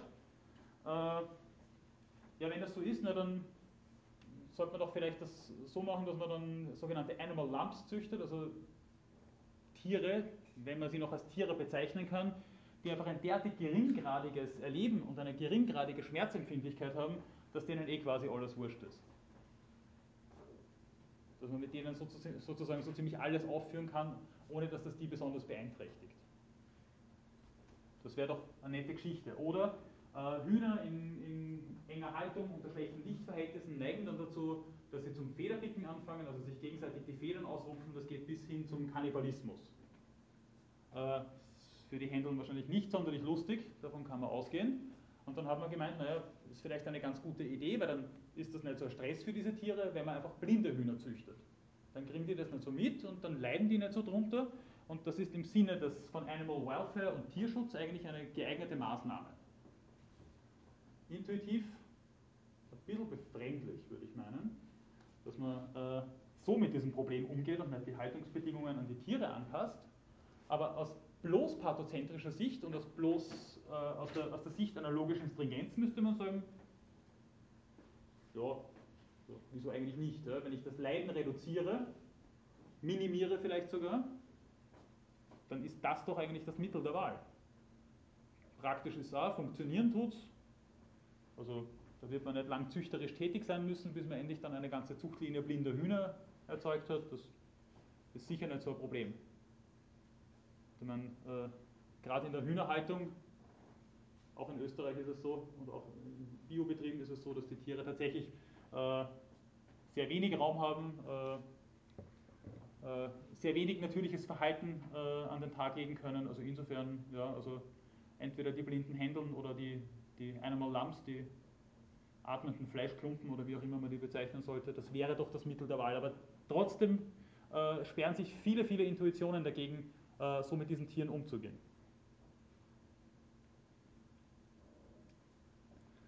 Also was dann ausgeschlossen ist, sind, sind eben Individuen mit geringerwertigen Interessen.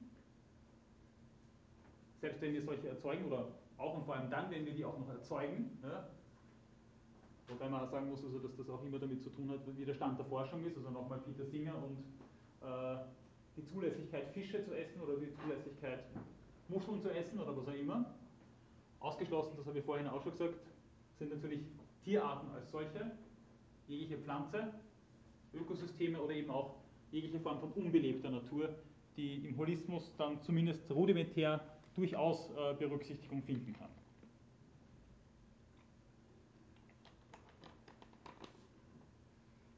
Um dem entgegenzuwirken, ist äh, innerhalb der akademischen Bioethik ähm, dann der sogenannte Biozentrismus aufgekommen. Äh, man, man, muss ohnehin immer aufpassen, äh, dass man das jetzt als eigene Strömung begreift, ist natürlich auch immer dem geschuldet, dass man versucht, hier Dinge zu vereindeutigen, zu vereinheitlichen und, und überhaupt sinnvoll und, und, und konzis darüber reden zu können. Das sind bisweilen sehr, sehr unterschiedliche Theorien.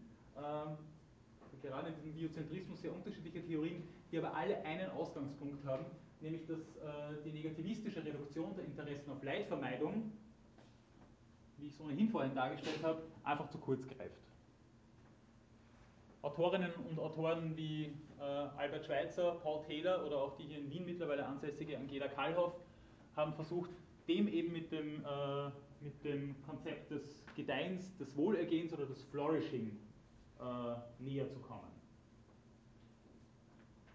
Das Ganze hat vor allem Anleihen, also nicht nur bei Platon, wie es hier steht, äh, vor allem Anleihen im aristotelischen Konzept des Telos, dieser Zielstruktur, was man in Nutze eben auch bei Hans Jonas findet zum Beispiel, dass eben es Zwecksetzungen und Zweckstrukturen gibt. Es ist irgendwie für einen Baum so oder so zu leben oder so oder so beeinflusst zu werden. Es gibt einen gewissen Status, den man als gut und gesund bezeichnen kann, auch bei einer Pflanze.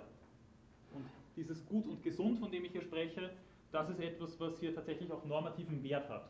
Über die akute Leidensfähigkeit hinaus. Entschuldigung.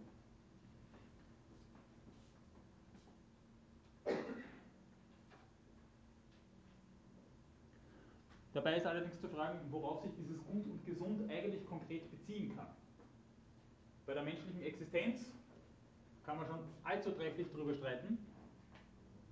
Wenn es über die menschliche Existenz hinausgeht noch dazu von äh, einem Schmerzempfinden gar nicht zu sprechen ist, dann wird es tatsächlich irgendwann mal schwierig zu sagen, aber worauf genau beziehen wir uns hier eigentlich?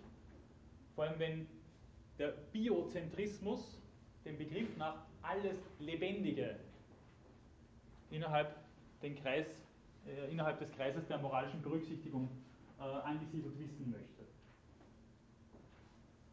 Ähm, Agamben hat einmal gemeint, ich bin mir nicht ganz sicher, ob ich ihm das glauben soll, aber Agamben hat einmal gemeint, dass äh, es eine notorische Unterbestimmtheit dessen gibt, was wir eigentlich Leben nennen können ja, und was da tatsächlich die Kriterien und die Parameter sein können.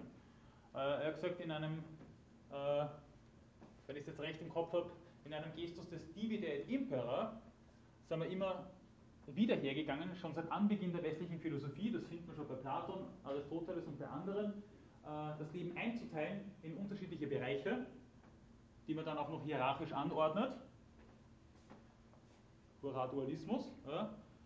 Äh, aber eine abschließende Definition, was das Lebendige überhaupt sei, was Leben überhaupt sei, das Ganze womöglich auch noch mit moralischen Konnotationen, ist etwas, was uns die, die äh, westliche Tradition bis in die Postmoderne hinein eigentlich schuldig geblieben ist. Wir wissen es bis heute sozusagen nicht. Natürlich gibt es immer wieder auch äh, vor allen Dingen wissenschaftliche, naturwissenschaftliche Zugänge dazu. Und angelehnt daran hat dann Dagmar Fenner mal gesagt, naja, Moment einmal, die Elemente des Lebendigen können wir doch zumindest mal herausstreichen. Stoffwechsel, Selbstregulation, Selbstreproduktion und dann in weiterer Folge auch in irgendeiner Art und Weise verkümmern und äh, verenden.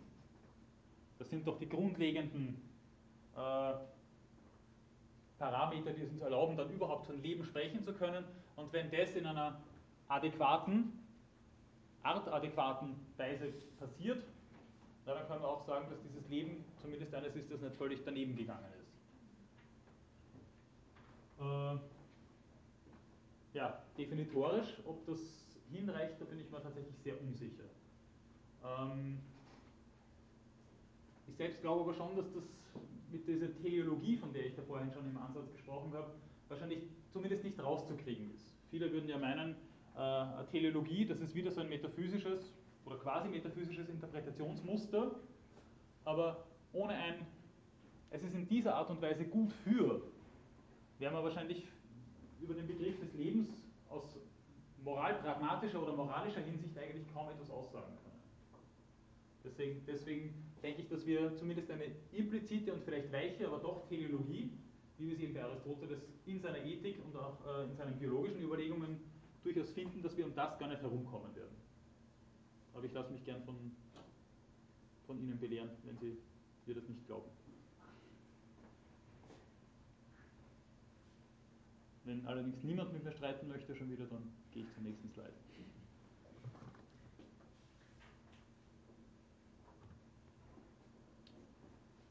Und so funktioniert es eben auch, also bei Angela Kallhoff als Beispiel, die meint ein eigenes Gedeihen, ein eigenes Wohl, ist das, was wir voraussetzen müssen. Und damit gibt es aber natürlich auch äh, die, die Konzentration auf ein Individuum.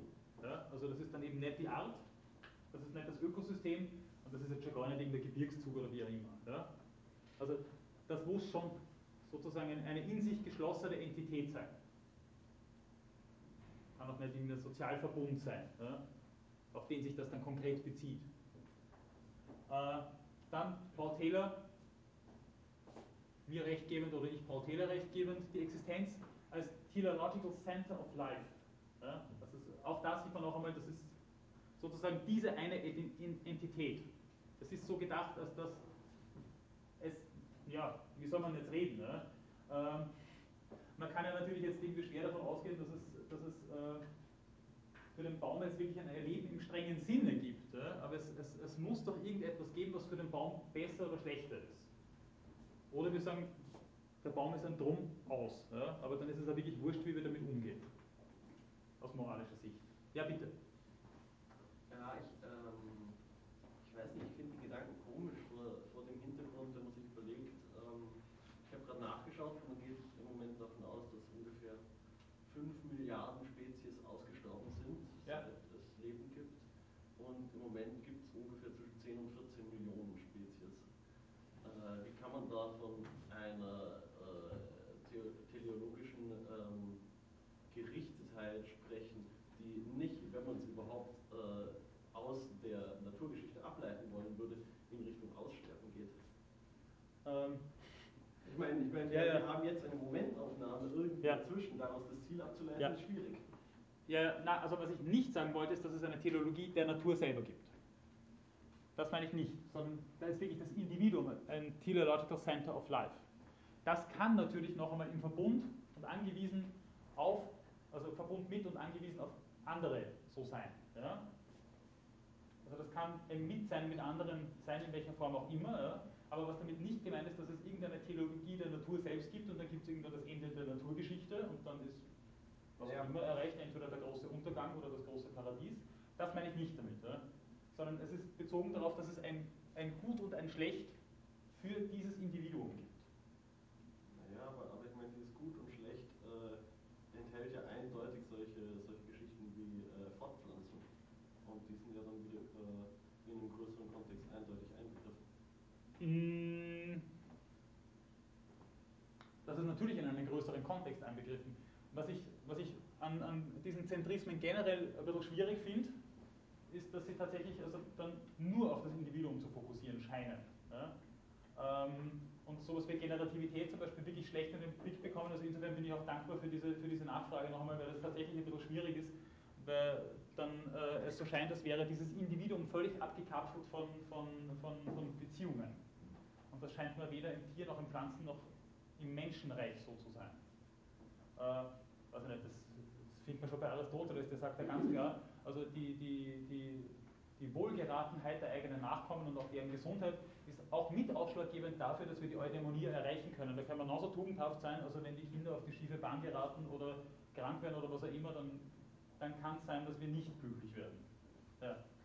Ähm, wenn noch, noch einen Punkt äh, nachschieben darf in die Richtung. Ja, ja. Ich meine, der, der Erhalt aller Ökosysteme hängt ja massiv davon ab, dass sehr regelmäßig Lebewesen sterben, absterben, ihre Existenz, ihr teleologisches Center of Life aufgeben. Mhm. Ich meine, sonst Ja. funktioniert überhaupt nichts. Ah. es gibt keine Ich meine, das, das Verkümmern, sagt Fenner, ist ja auch dabei. Also jetzt, da kommen wir jetzt tatsächlich so ein bisschen an die Grenze dieses, dieses Zentrismenkonzepts. Andererseits würde man jetzt aber auch nicht sagen, also wo es dann anfängt wirklich zu brechen, würde ich meinen, und, und wo es halt dann echt schwierig wird und wo ich, also, wo ich dann auch tatsächlich keine Antwort auf die Frage hätte jetzt.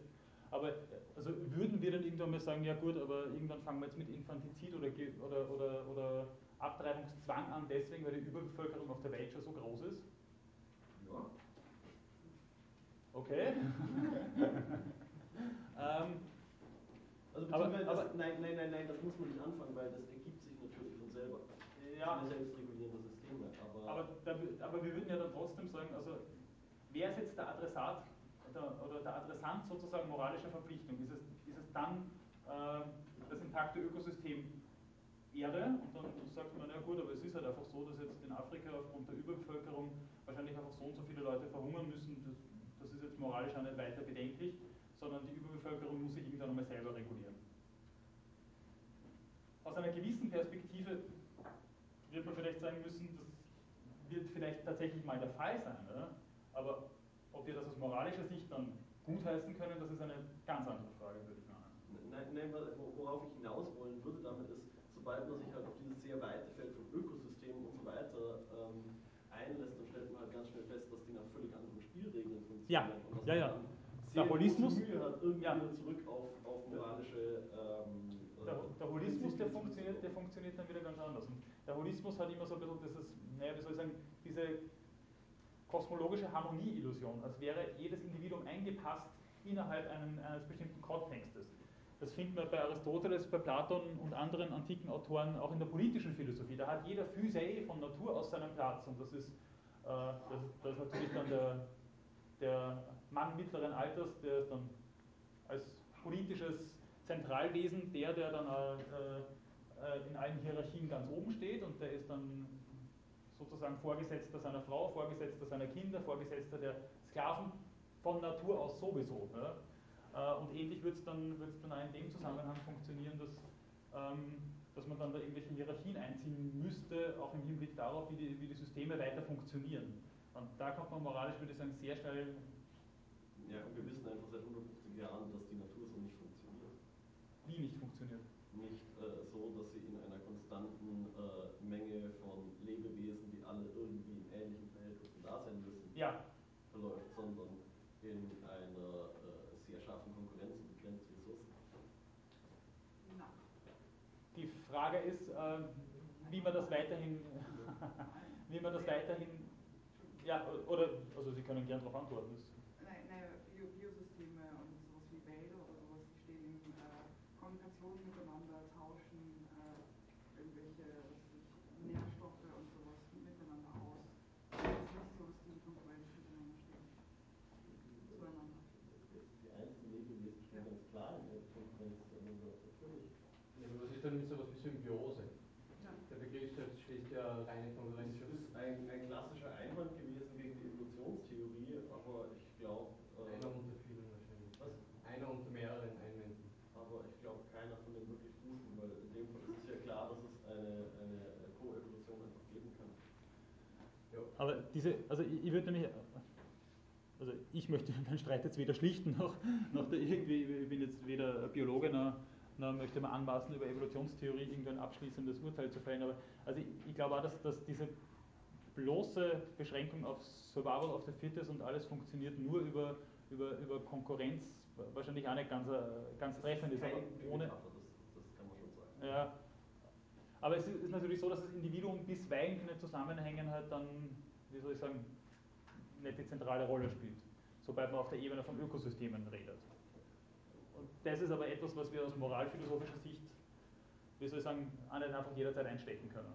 Das funktioniert also aus sehr unterschiedlichen Perspektiven nicht. Ja. Und wir würden dann in sehr, sehr vielen Zusammenhängen, ob man jetzt Anthropozentrist ist oder nicht, äh, oder bekennender Anthropozentrist oder nicht, dann schon einmal sagen, ja gut, aber beim Menschen muss das doch ein bisschen anders funktionieren. Auch vor dem Hintergrund der Tatsache, dass wir uns sozusagen von Natur distanzieren, zumindest in unserem Denken. Ob das tatsächlich dem entspricht, was wir tun und wie wir leben, ist wieder eine andere Frage. Aber in unseren Begrifflichkeiten und in unseren Denkstrukturen ist die Natur doch allemal das, was wir, oder sehr oft das, was wir doch nicht sind.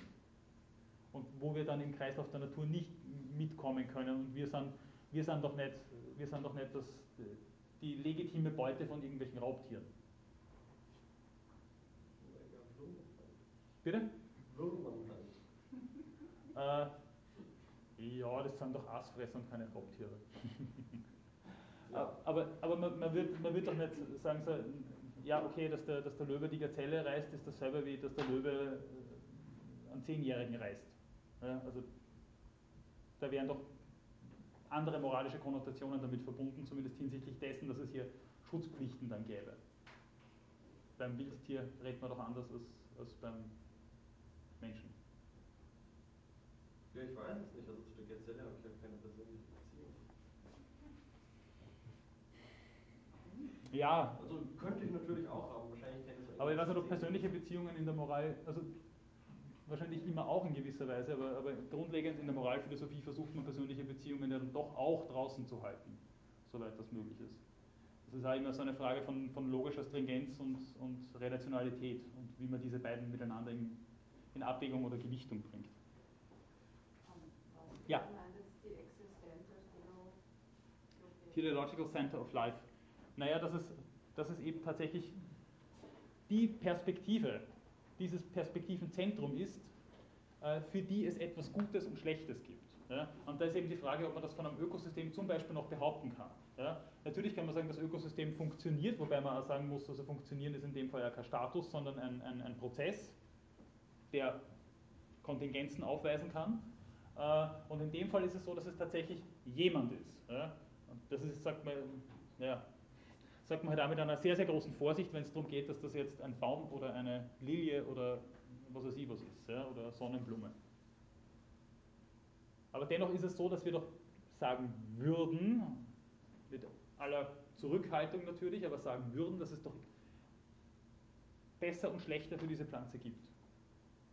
Und dann meinen wir aber dieses Individuum, gerne auch im Konnex sozusagen und äh, gerne auch vielleicht im Hinblick auf Reproduktionsfähigkeit und Möglichkeit, äh, aber dennoch geht es doch dem so. Ja? Wie auch immer das jetzt ist, dem Baum.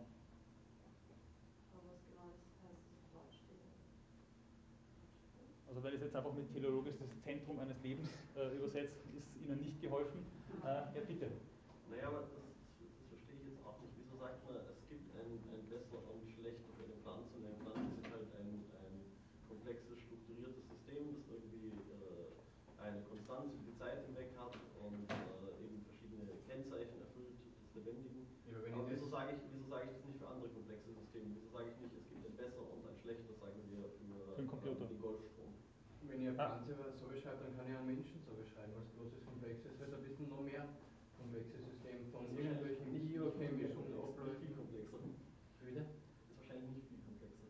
Ja, dann ist es umso besser für die These, ne, wenn es noch weniger komplex ist. Es ist ja, es läuft ja völlig zuwider unserer Intuition von Lebendigen. Ich glaube kaum, dass der Großteil der Menschen im alltäglichen Umgehen mit Lebendigen so Bild hat vor, dem Gegenüber. Ob sie Tiere ja, ich wäre aber ganz schlecht damit.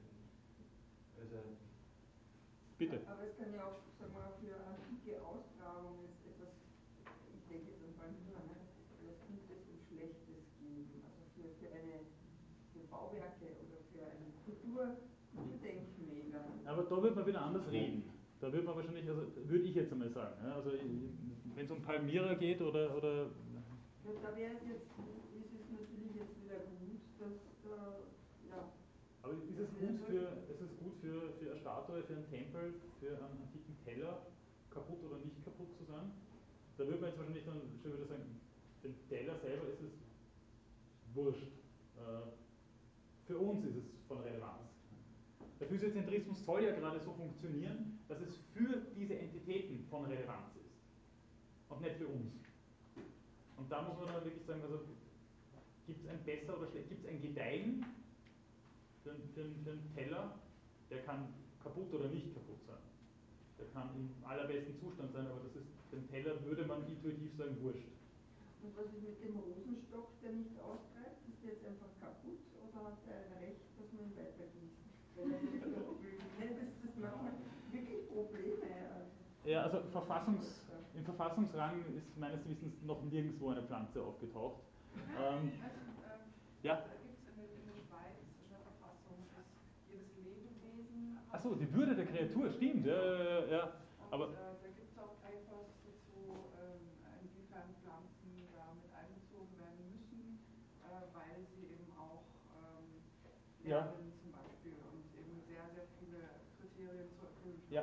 Ja, stimmt. In der Schweiz hat man vor einiger Zeit die Würde der Kreatur implementiert in der Verfassung und äh, die streiten bis heute ordentlich trefflich darüber, was das genau heißt.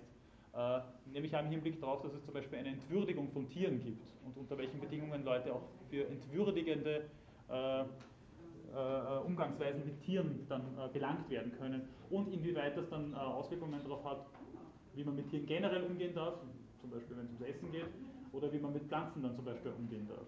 Ja, aber jetzt eine Fürsorgepflicht im strengen Sinn für Zimmerpflanze, wenn es die verdorren lassen wird, wahrscheinlich nicht demnächst einmal dann die Exekutive bei Ihnen anläuten. Auch in der Schweiz nicht. Okay, aber scheinbar ist das alles gar nicht so klar mit unseren Intuitionen, wenn es darum geht, wie es einer Pflanze geht, ob es einer Pflanze geht und wie es uns damit geht, wie wir mit den Pflanzen umgehen dürfen oder nicht dürfen. Äh, okay, wir sind schon über der Zeit, aber, aber bitte. Achso, äh, was, was ich jetzt eigentlich noch sagen wollte, weil jetzt war ja gerade diese, diese äh, Begründung für dieses, dieses ganz weite, äh, diese ganz weite Anschauung mit der Würde der Kreatur darin, dass zum Beispiel Pflanzen lernfähig wären. Ich meine, Computer sind auch lernfähig und sind mit Sicherheit erheblich lernfähiger als Pflanzen, lernen zum Beispiel Chinesisch ja. erkennen besser als Menschen. Aber da sind wir wieder bei dem eigentlich, was der Kollege vorher gesagt hat, aber ich meine, trifft das wirklich das, was wir unter Lernen verstehen. Ja? Also natürlich kann ich Lernen so interpretieren, dass es etwas ist, also Entschuldigung, ich möchte jetzt oder ich muss es jetzt kurz machen, weil wir wirklich schon über die Zeit sind und wahrscheinlich einige Kollegen schon, schon sich auf die Socken machen müssen, aber nur ganz kurz und, und darauf noch ein bisschen zu replizieren. Äh, aber ist das derselbe Begriff? Also wenn ich jetzt von einer klassischen Konditionierung spreche oder, oder so Trial, Trial and Error Geschichten, dann würden diese Lernmodelle dem wahrscheinlich auch wirklich ein bisschen entsprechen und dann würde man sagen, ein Computer kann lernen. Äh, wenn ich einen solchen Lernbegriff heranziehe, wie er sich in diesem Pathos Matos ausdrückt, würde ich sagen, na, der Computer, der kann vielleicht äh, äh, komplexere Reaktionsstrukturen nicht einmal selber entwickeln eigentlich, sondern, sondern komplexere Reaktionsstrukturen oder komplexere Verarbeitungsstrukturen irgendwann mal aufweisen, aber lernt der? Kann zum Beispiel äh, seit neuestem in bestimmten Gebieten One-Shot-Learning, also Lernen nach einer, einer einzigen Konfrontation mit dem zu lernenden, in dem Fall äh, Zeichenauswahl, äh, hinkommen. Das ist doch schon relativ nahe dran an einem eindrücklichen Ereignis, das dann gelernt wird. Über den Grundstock fürs Lernen wird sich der Computer ja wahrscheinlich nicht selbst entwickelt haben, oder? Ein Mensch kann den Grundstock legen und ist aber wahrscheinlich doch mehr Eingriff als geboren werden. Weil nach meinem geboren werden habe ich schon einen Grundstock zu lernen. Und der Computer wird nicht geboren, sondern erzeugt. Also es ist ein bisschen mehr aktives äh, Herstellen dabei, wahrscheinlich, egal wie man es jetzt begrifflich wendet, oder? Und lebendig ist er trotzdem nicht, aber es lernt er nicht wahrscheinlich. Also. Ich glaube, aus der Kiste kann man jetzt sowieso nicht mehr raus und nachdem platonische Dialoge immer mit einer Aporie enden, wo man, also Aporos mit einer Ausweglosigkeit, man kommt, wie gesagt, aus der Kiste nicht mehr raus, würde ich meinen, wir beschließen das jetzt auch wunderschön aporetisch, ohne dass wir wissen, wie es weitergeht und äh, sehen einander nächste Woche wieder.